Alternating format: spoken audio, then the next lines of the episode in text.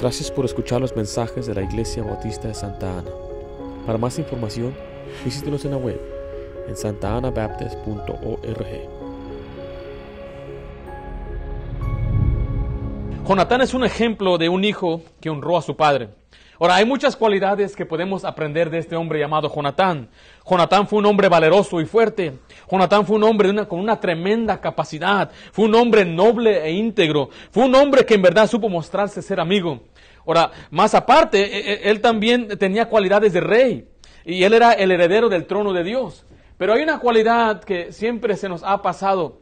O sea, que no en verdad hemos puesto atención. Y esto era que él era, fue un gran hijo. Jonatán fue un gran hijo. Ahora, para entender qué tan grande fue este muchacho de hijo, tenemos que entender el tipo de padre que él tuvo. Su padre era Saúl. Saúl había sido elegido por Dios para ser rey en Israel. Ahora, su padre tuvo un buen comienzo, pero ah, terminó mal. Y, dice la Biblia que tuvo un, decayó y su final fue humillante. Ah, Saúl fue desechado por Dios a causa de su pecado y dos veces Dios le dijo que su reino iba a ser traspuesto a otro. Vaya conmigo al primer libro de Samuel, capítulo 13, versículo 14. Primer libro de Samuel 13, 14.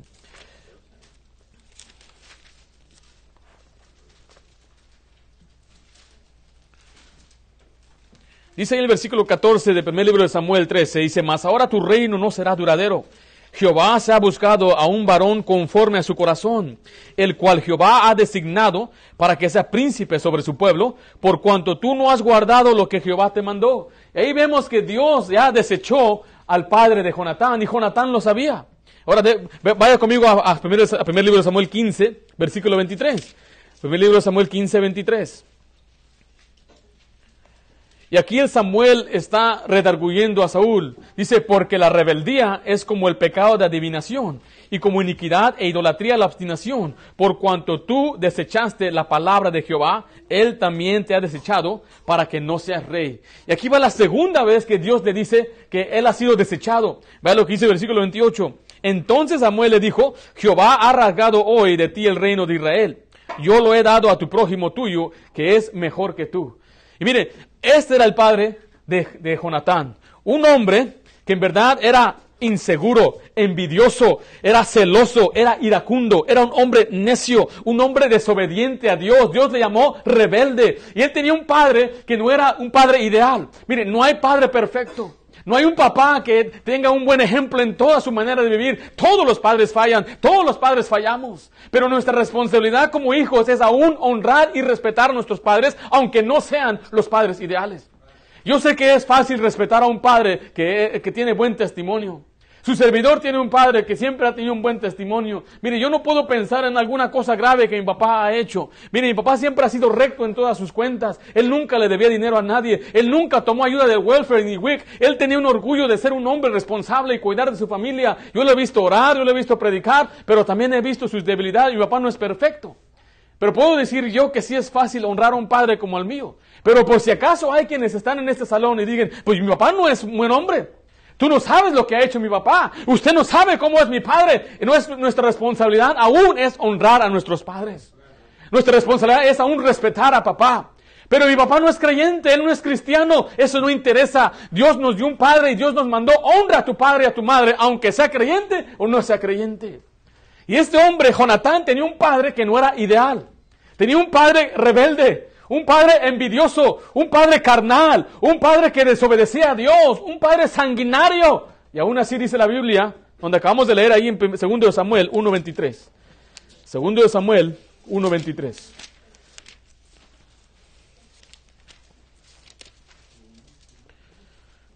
¿Estamos ahí?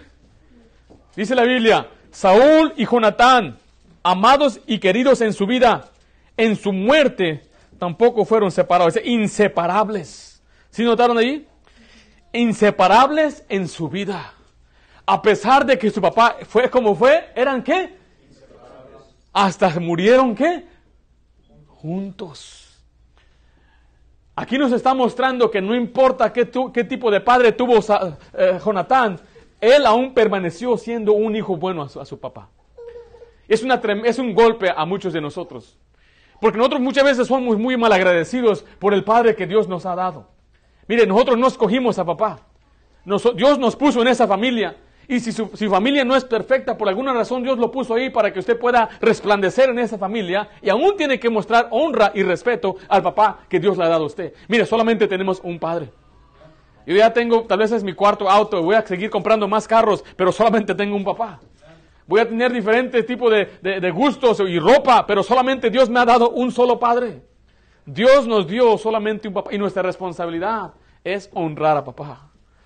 Ahora, ¿usted cree que Saúl amaba a su hijo? El nombre Jonatán significa regalo de Dios. Imagínese el orgullo que tenía aquel hombre Saúl cuando se dio cuenta que iban a ser su bebé y le dieron al bebé en sus brazos y él le dio el nombre regalo de Jehová, Jonatán. Obviamente Saúl amaba a su hijo. Y aunque Sa- Saúl tenía sus defectos y sus problemas, Jonatán permaneció fiel a él, inseparables en la vida y hasta murieron juntos. Vamos a ver algunos principios de este hombre fiel a su padre. Hoy es Día de los Padres. Y mire, le vuelvo a decir, yo no sé, no conozco la vida de su papá. Yo no conozco si estuvo presente o no estuvo presente. Yo no sé si usted no conoce a su papá. Ahora, si usted no tiene un papá y su mamá tuvo que hacer el rol de padre y madre, recuerde que el Señor está con usted. Porque aún los que no tienen papá, les- la Biblia les llama huérfanos, aunque usted sea mayor. No tiene padre, no tiene madre. Y Dios ama. Dios le ama a usted y Dios está con usted. Si su papá vive hoy, vamos a aprender algunos principios. En primer lugar, Jonatán fue leal a su padre. Vaya conmigo a 1 Samuel 13. Él fue leal a su padre. La palabra leal significa ser fiel, que no traiciona, que está de acuerdo, que van rumbo hacia el mismo a la misma dirección. Allí en el primer libro de Samuel, capítulo 13, vemos que, que eh, eh, Jonatán era leal a su padre aún en la causa de su padre. O sea, su padre era rey y él salía a pelear en guerras. Y note lo que dice ahí en el versículo 1 del capítulo 13. Y Saúl reunió una, eh, disculpe, reinó un año y cuando hubo reinado dos años sobre Israel, Saúl escogió para sí tres mil hombres de Israel. Dos mil estuvieron con Saúl en Migmas y en el monte de Betel. Y mil, y mil estuvieron con quién? Con Jonatán en Gabá de Benjamín y envió el resto del pueblo cada uno a sus tiendas. Mire, está diciendo ahí que cuando salieron a la, a la- a- la batalla, Saúl había reunido a tres mil hombres. Dos estaban con él y él dividió su reino le dio la responsabilidad, a, su ejército le dio la responsabilidad a otro. ¿A quién se la dio? A Jonatán, su hijo. Y ahí vemos que su hijo era leal a su padre, sabía que el padre era rey. Y si mi papá es rey, yo lo voy a apoyar en la guerra. Recuerde, eh, Jonatán no tenía experiencia en la batalla, no vemos que ellos tenían experiencia en la guerra. Pero ahí andaba aquel hombre leal a la causa de su padre. Y ahí nos muestra también que él obedecía a su papá, porque lo mandaba que vaya a un lugar a pelear, lo mandaba que vaya a este lugar a, atacar, y él estaba siempre obedeciendo a su padre. Vaya, vaya conmigo a Efesios capítulo 6. Y ese es un ejemplo, especialmente para los niños, que Dios manda que usted sea obediente, niño, a su padre y a su madre, que usted obedezca a papá y a mamá. La palabra obedecer significa hacer lo que se le ordena. Si su mamá le manda hacer algo, usted lo tiene que hacer. Dice, hijos, obedecer en el Señor a vuestros padres, porque esto es justo. Honra a tu padre y a tu madre, que es el primer mandamiento con promesa. Dios manda que a los hijos que, le que obedezcan a sus padres. Ahora, ¿qué es obedecer? Es hacer lo que se te pide. ¿Cuándo se te pide? De la manera que se te pide y una buena actitud. Esa es la definición de la obediencia. Es hacer lo que se le pide. Vaya a tirar la basura. Quiero que tire toda la basura y nada más tira la mitad. Ese no es obedecer. Yo tengo unas hijas que se distraen mucho, les mando a recoger sus cosas y duran tres horas para hacer algo que yo hago en 15 minutos. Y están ahí nada más dando vueltas, levantando y peleándose. Eso no es obedecer. Obedecer es hacer lo que se le pide. ¿Cuándo se le pide? A rato lo hago. Espérate, dice algunos niños. No, espérate, deja que se termine Bob Esponja, pantalones cuadrados. No, no, no. Cuando mamá manda hacer algo, tiene que obedecer inmediatamente. Ya. You need to do it right away. When mom says, go throw away the trash. When mom says, pick up your toys, you do it now. No esperas hasta que mamá se enoje. Andan ahí los niños ahí. "Ah, ¿Qué te dije? Ay, ay, ay, ay. Y ahora sí lo hacen cuando mamá se enoja. No, no, tiene que obedecer cuando mamá le dice, al momento que le dice, al momento que papá le dice, obedece, haga lo que se le pide. Y si usted es un varoncito y le dan más responsabilidad, usted debe decir, yo voy a obedecer, papá. Uno de los trabajos que se le da a los jovencitos siempre es tirar la basura. Si, no, si hay un muchacho aquí que tira la basura, tiene que empezar a tirar basura. Y tiene que aprender a cerrarla bien para que no se ande chorreando y no la arrastre, porque cuando arrastra se empieza a romper la bolsa y empieza a dejar un líquido por donde quiera. Tiene que aprender a obedecer. Y hacerlo con una buena actitud. Con una sonrisa. Yes, voy a obedecer. Padre me ha ordenado hacer algo. Qué tremenda bendición me ha otorgado mi Padre. Haré, Señor, lo que usted diga con mucho gusto. Uh, ¿Cuándo? ¿Tiene la basura otra vez? ¿Por qué se llena tan rápido?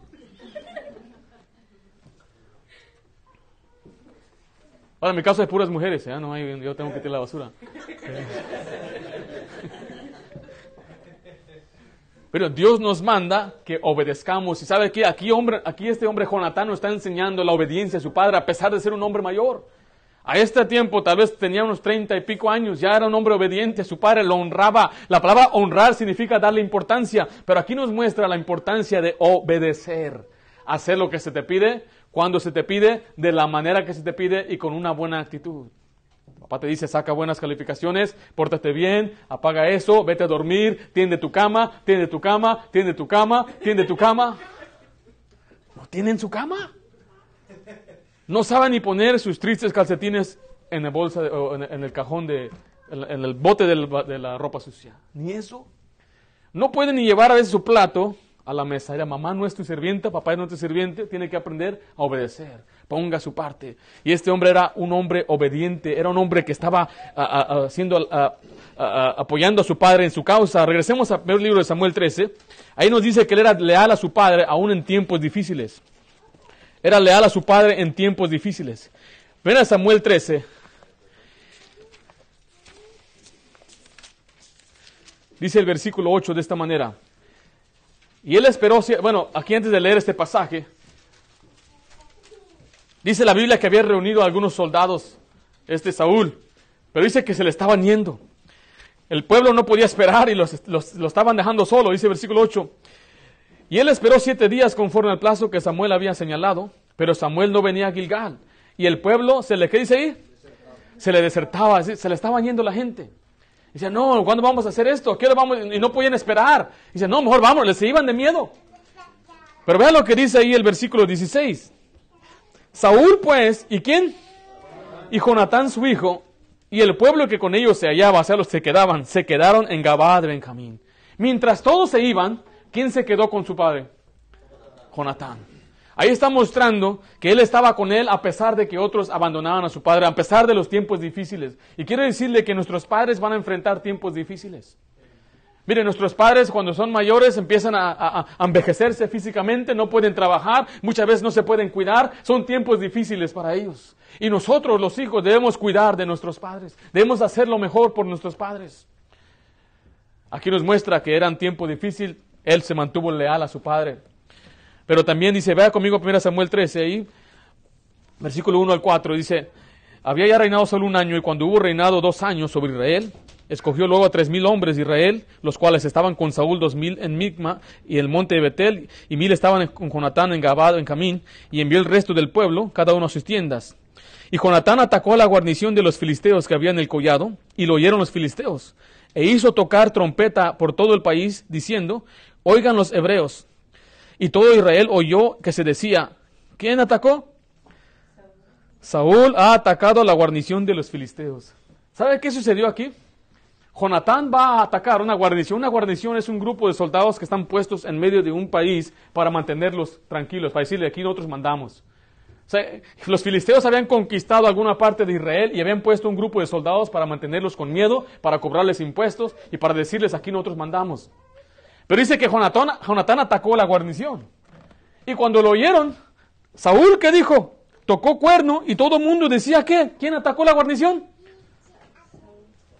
Todo el mundo decía que era Saúl el que atacó la guarnición, porque Saúl así lo hizo ser. A pesar de que su hijo logró la victoria, él le robó el crédito. Él dijo, no, no, no, fui yo. Yo fui el que hice, ataque la guarnición. Y, Jonatán se mantuvo leal a su padre a pesar de que le robó el honor que le pertenecía a él. Y estamos viendo que aquel muchacho estaba interesado por la causa de su padre y cuando hizo algo bueno por su padre, su padre dijo, no, tú no sabes lo que haces, yo soy aquí encargado.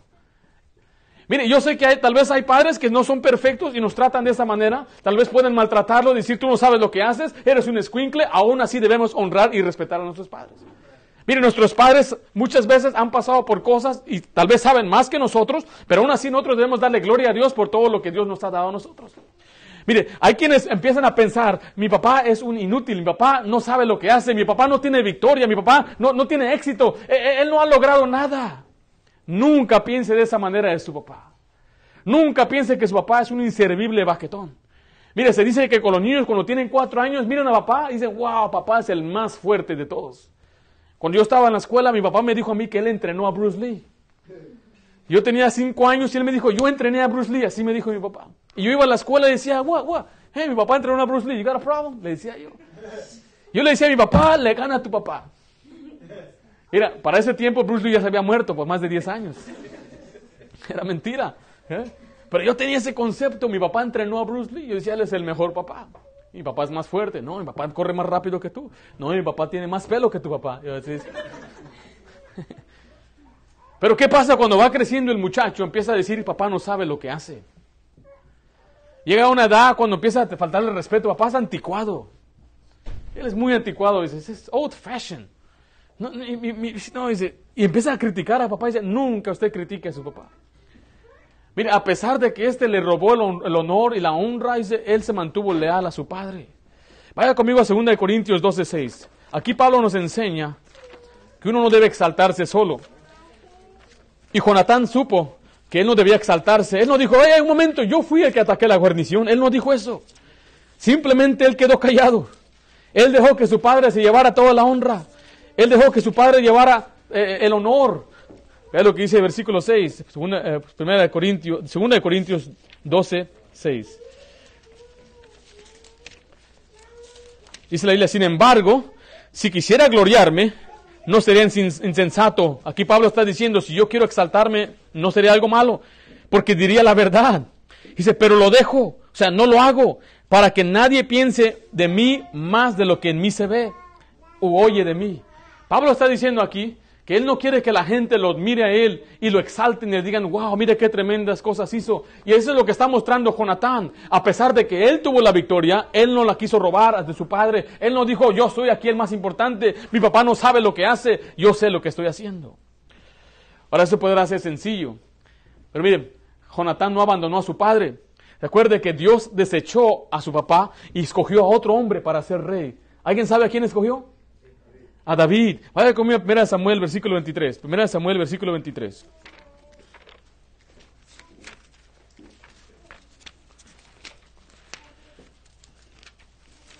Y no sabe cuántas veces yo he escuchado a muchachos, a hombres decir que no tienen respeto a su papá porque su papá es esto, esto y aquello.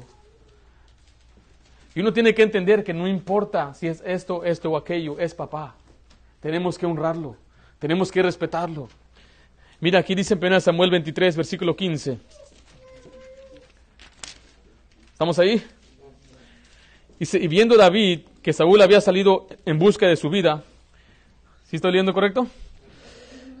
Dice ahí que estaba en el bosque en el desierto de Sif. Entonces se levantó Jonatán, hijo de Saúl, y vino a David en el bosque, y fortaleció su mano en Dios. Y le dijo, no temas, que no te hallará la mano de Saúl mi padre. Dice, y tú reinarás sobre Israel, y yo seré segundo después de ti. Y aún Saúl mi padre así lo sabe. Mira, aquí sabía Jonatán que David iba a ser rey. Ahora, si Saúl permanecía rey, y después de que Saúl muriera, ¿quién iba a ser el heredero? Jonatán. Jonatán iba a ser el próximo rey. Pero él dijo, yo sé que mi papá no va a ser rey. Tú vas a ser rey. Dice, y yo voy a ser el segundo después de ti. Y él entendía que su papá no iba a ser rey y a pesar de ello, dice, no lo abandonó. Sea, no lo dejó. Porque cuando se fue David huyendo, él podía haber ido con él y decir, you know what, dad, ahí nos vemos. Yo no quiero estar contigo, yo voy con David. No, sino que él se, se quedó con él. Vea lo que dice también 1 Samuel 24:20. Aquí en este pasaje, Jonatán está despidiendo a David.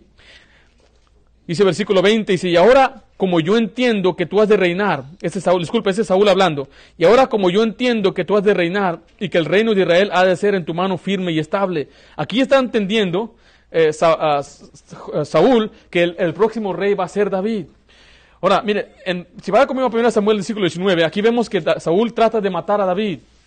Trata de matar a David a Saúl. el versículo eh, 19, capítulo 19, versículo 1 dice, y habló Saúl a Jonatán su hijo y a todos sus criados, ¿para qué? ¿Qué dice ahí? Para que matasen a David. Pero Jonatán, hijo de Saúl, amaba a David en gran manera.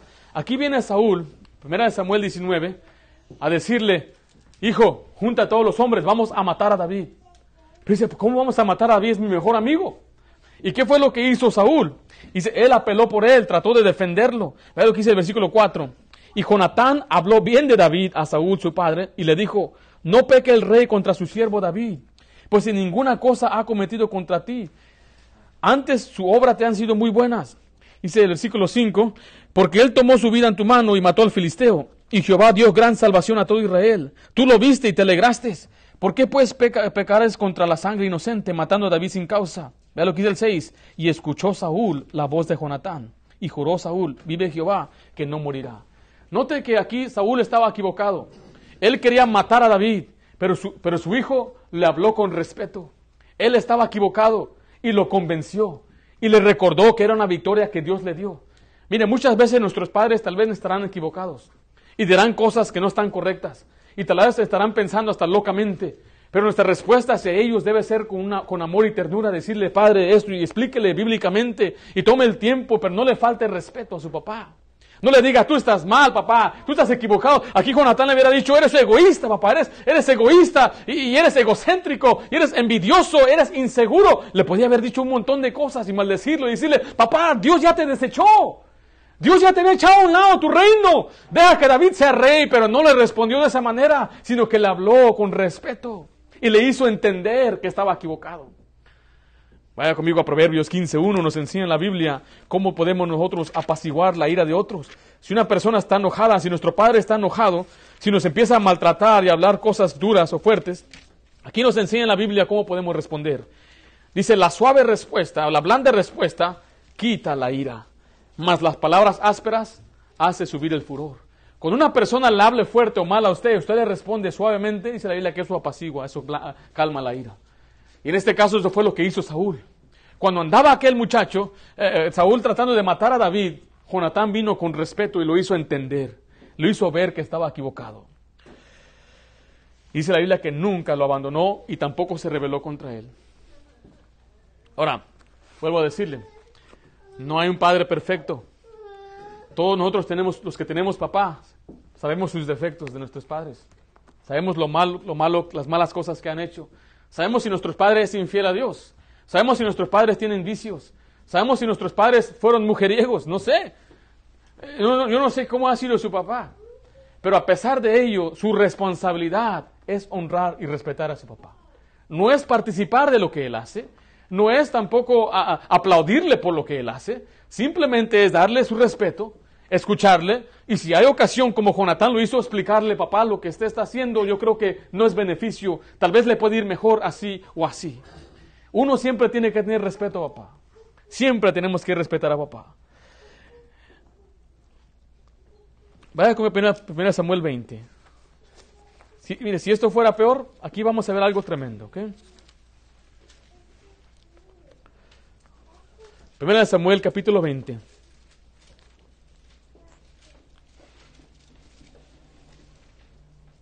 ¿Estamos ahí? Dice, el día siguiente, el segundo día de la, de la, luna nueva, aconteció también que el asiento de David estaba vacío. Y Saúl dijo a Jonatán, su hijo, ¿por qué no ha venido a comer el hijo de Isaí hoy ni ayer? El 28 dice, y Jonatán respondió a Saúl, David me ha pedido encarizadamente que le dejes ir a Belén, diciendo, te ruego que me dejes ir, porque nuestra familia celebra sacrificio en la ciudad, y mi hermano me lo ha mandado. Por lo tanto, si he hallado gracia en tus ojos, permíteme ir ahora a visitar a mis hermanos. Por esto, pues, no ha venido a la mesa del rey. Entonces se encendió la ira de Saúl contra Jonatán. ¿Contra quién se enojó aquí Saúl? Y le dijo, mira, aquí lo maldijo, mira, hijo de la perversa y rebelde. Eso es una maldición bíblica. ¿Vieron ahí? Ahí lo maldijo. ¿Tenía la culpa Jonatán? ¿Está actuando aquí Saúl locamente? Vea lo que dice la siguiente parte. ¿Acaso no sé yo que tú has elegido al hijo de Isaí para confusión tuya y para confusión de la vergüenza de tu madre? Porque todo el tiempo que el hijo de Isaí viniere sobre la tierra, ni tú estarás firme ni tu reino. Envía pues ahora y tráemelo, porque ha de morir. Y Jonatán respondió a su padre Saúl y dijo, ¿por qué ha de morir? ¿Qué ha hecho?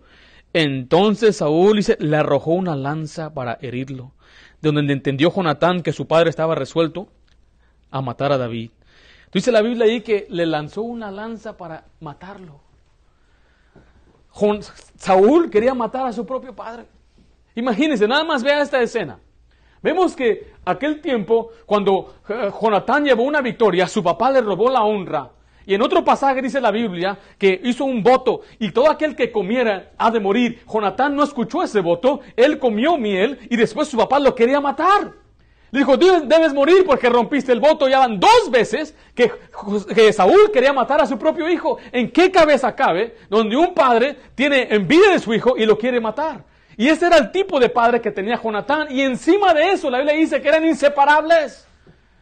Encima de eso, la Biblia dice que ellos se mantenían juntos. Nunca lo tomó en culpa. Nunca habló mal de su padre. Porque era su padre. Y hay jóvenes hoy en día que hablan mal de su papá porque no le dan PlayStation. Porque no le compra lo que quiere, porque lo regaña. Uf, padres, hijos amadecidos, porque no aman a su padre. Obedece a tu padre, hijo. Es, es el padre que te ha dado Dios. Nunca le hables mal a tu padre. No le rezongues, aunque te maldiga, aunque te quiera matar. Hoy en día hay una generación de jóvenes que maldicen a papá. Una generación patricidas que matan a papá. Una generación que golpean a papá. Dice, maldito el hombre que maldijera a su padre. Maldito el que, malde el que hiriera a su padre. O una vez llegamos tocando puertas, un hombre salió con moretes en la cara. ¿Qué sucedió? Me peleé con mi hijo anoche. ¡Qué vergüenza! Y aquí hay un ejemplo de un joven que a pesar de que su padre le tenía envidia, a pesar de que su padre lo quería matar, él se mantuvo leal a su papá. Yo estoy seguro que nuestro padre no es tan malo como Saúl. Y este hombre Tomo le tiene respeto. Yo he conocido muchachos que papá era mujeriego. Papá los abandonó. Vivía con otras mujeres. Nunca les dio de comer. Y se mantuvieron leales a su papá. digo, ¿cómo puede ser? ¿Usted conoce a alguien así? Yo conozco a alguien así. Es mi papá. Y papá dice que solamente tiene dos memorias de su papá. Nada más dos.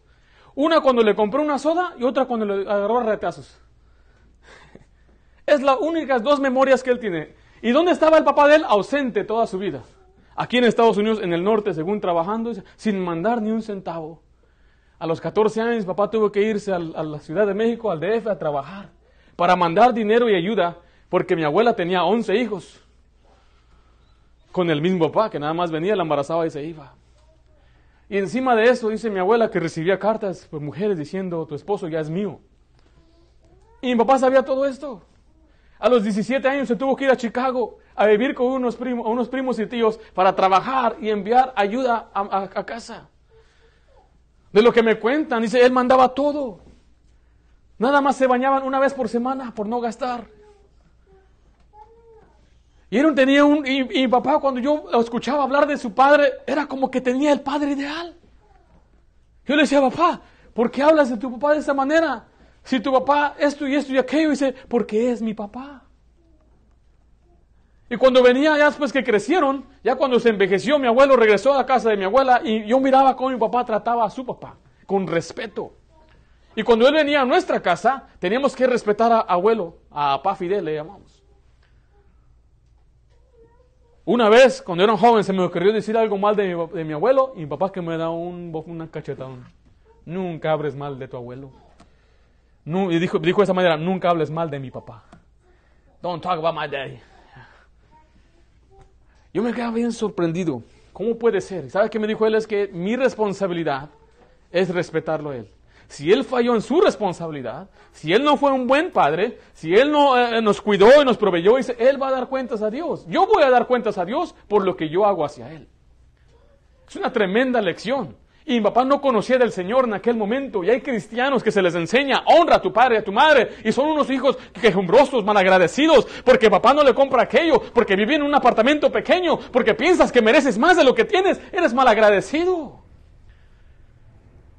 Si usted aún tiene su padre, dele gracias a Dios. Hay personas que hoy están celebrando su primer día de padre sin su papá. Hay personas, hay jovencitos aquí que, fueron huérfanas desde pequeñitas y están aquí entre nosotros. no tienen un papá que pueden abrazar y decirle gracias papá, darle tomarle de la mano y darle un beso en su mano y abrazarle, acariciar su pelo. No pueden, papá ya no está. Pero hay quienes todavía lo podemos hacer. Debemos ser agradecidos con papá.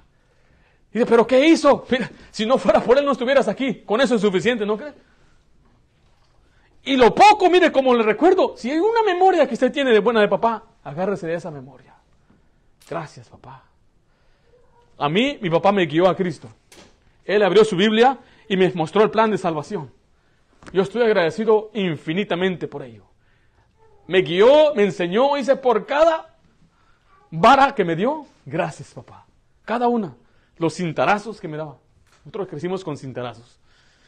¿Y sabe qué dice? Si tú le pegas a tu hijo se va a tramar. No, no, yo amo a mi papá y doy gracias a Dios que él se preocupó, dice la Biblia, el padre al hijo que ama, castiga, disciplina, azota. Y el hijo debe entender, gracias por cada vez que papá te azotó, te golpeó, te dio unos ah, varazos. Si no fueran por eso, ¿dónde estuviéramos? Y yo miro a mi papá, le digo, gracias. ¡Uh! Me, si no fuera por ello, ¿dónde estuviera ahorita? Ah, muy exagerado. Yo escuchaba, muy exagerado tu papá. No, no te deja hacer nada. Y se burlaba una familia, se burlaba de nosotros. Que muy estrictos, que no podemos hacer nada. Y ellos tenían un hijo de mi edad. Éramos compañeros creciendo y él era un niño malvado, pues no le- nunca le pegaban. ¿Sabe dónde está ese muchacho ahorita? Ahorita está encerrado en una prisión en Texas porque se metió en drogas y mató a una persona a sangre fría. Le dieron 25 años en la cárcel. Papá era muy exagerado. Y hoy en día yo sé que hay muchos que tienen un rencor, un resentimiento contra papá. Nunca debemos tener ese sentimiento con papá. Yo lo puedo contar una vez que yo sentí que mi papá me maltrató injustamente. Estábamos trabajando en el periódico tirando. Y una vez me dijo, tírale en esa casa y me equivoqué de casa. Y cuando viene el periódico, y me dijo que vaya por ella. Pero antes de decir me dijo una, mala- una palabra bien fuerte. No era mala palabra, pero me dijo algo pues, que me sentí bien enojado. Vea lo que dice ahí el versículo 34. Y se levantó Jonatán de la mesa. ¿Cómo dice? Y fue y mató a su papá. ¿Es lo que hizo? Y fue y golpeó a papá. ¿Qué hizo? Se fue, lo dejó. Mire, si eso fuera poco, la Biblia dice también que Saúl fue a buscar una hechicera, fue a buscar la brujería. Estamos viendo que este Saúl era un hombre de lo peor que podemos pensar. Si era salvo, por eso Dios le quitó la vida. Y a causa de la culpa de Saúl, dice la Biblia, que perdió la vida Jonatán. Vaya conmigo ahí a 1 Samuel 28. 1 Samuel 28.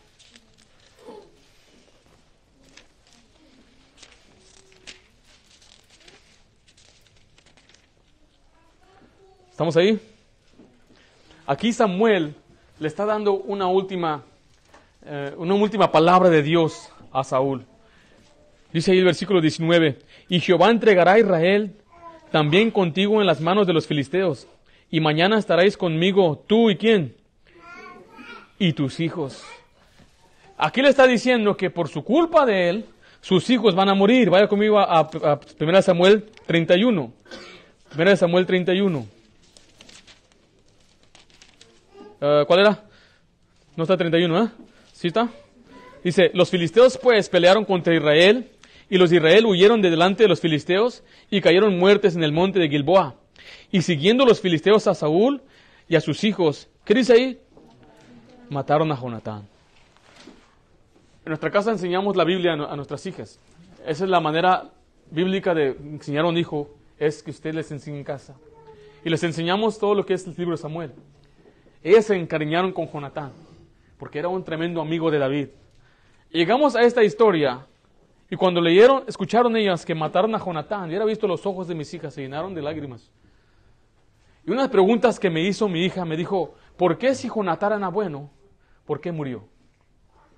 Porque la Biblia nos enseña que Dios le quitaba la vida a los malvados, que Dios eh, eh, castiga a los que hacen pecado. Y mi hija dijo, si Dios no, si Jonatán no hizo nada malo, si Jonatán fue un hijo bueno, si fue un buen amigo, ¿por qué murió? Y la respuesta es porque a veces por la culpa de otro los buenos mueren o los buenos pagan. Y este muchacho, dice la Biblia, que fue fiel a su padre aún en la muerte. Haz de cuenta, Jonatán sabía, voy a ir a la batalla, yo sé, voy a morir. Porque Dios le había dicho a, a Saúl que iba a morir. Ellos entraron a una misión de suicidio. Sabían que iban a morir. Pero ¿por qué estuvo Jonatán ahí? Porque él quería honrar a su padre. Él no quería abandonarlo. Y llegamos al pasaje donde empezamos, concluyendo ahí en 2 Samuel 1.23.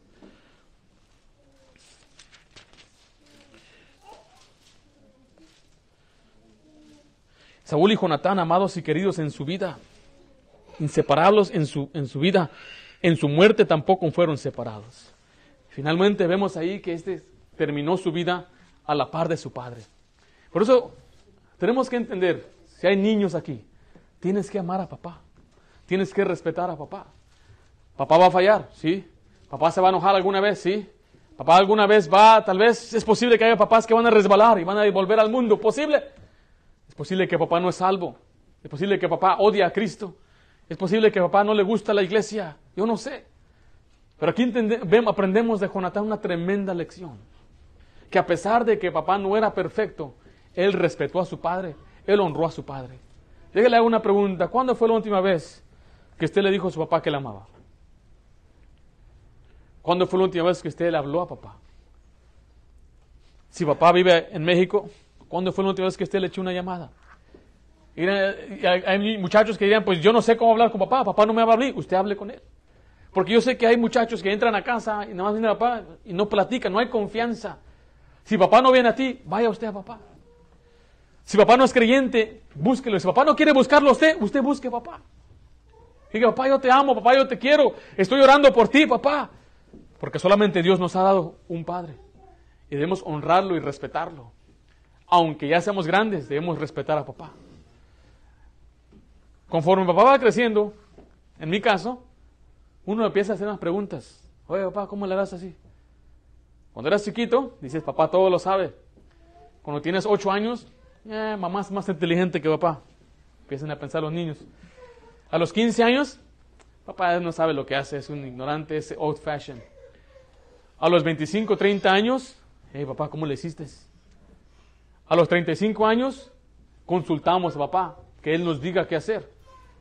Cuando papá ya no está, nos preguntamos, ¿qué haría papá? Papá es importante. Y hoy en día nuestra generación, nuestra sociedad degrada al hombre, lo pone a un lado al piso, decir el hombre no sirve para nada.